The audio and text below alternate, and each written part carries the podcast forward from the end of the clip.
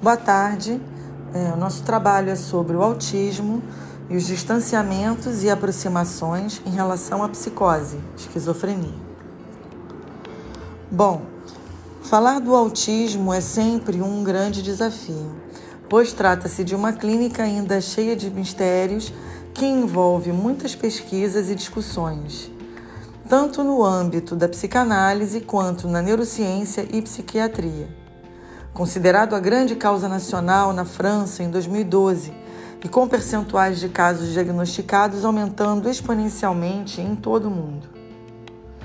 Fato que pode estar relacionado a questões políticas e culturais do nosso tempo, mas também a diagnósticos precoces que englobam sintomatologias mais leves e variadas, principalmente quando relacionadas a um transtorno de linguagem.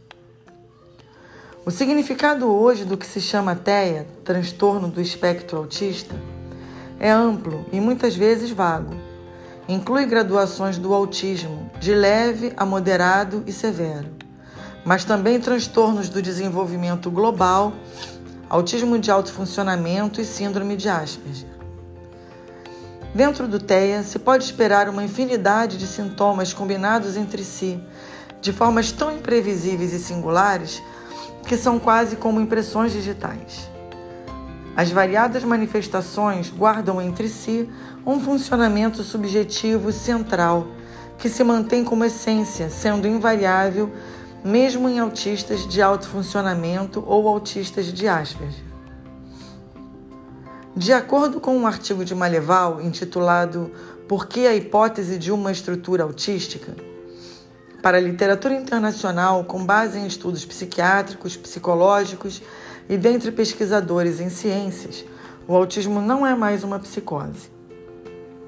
Já para a psicanálise, temos opiniões divergentes. Levando em consideração o fato de que Freud não teve uma clínica do autismo, partiremos de Lacan, que fala do autismo na Conferência de Genebra e nas conferências norte-americanas. Ele coloca como ponto principal de análise a relação do autismo com a linguagem. Lacan demonstra entender o autismo como uma forma de esquizofrenia precocemente desencadeada. Mesma opinião de Melanie Klein e de Kanner no início da sua clínica. Aliás, foi o psiquiatra Léo Kanner que classificou o autismo em 1943. Depois mudou um pouco de ideia diferenciando o autismo um pouco da psicose.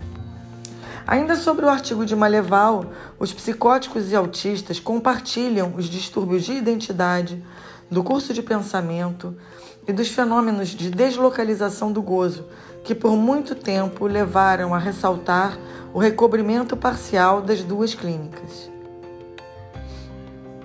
Apesar de existir uma divergência no modo como esses sujeitos se relacionam com o grande outro, que se apresenta no momento da sua constituição subjetiva, quando houve um impasse na alienação, no caso do sujeito autista, e na separação, no caso da psicose, conforme mencionado no artigo Constituição Subjetiva do Autismo e da Psicose, de Maria Causavara e Beatriz Silva.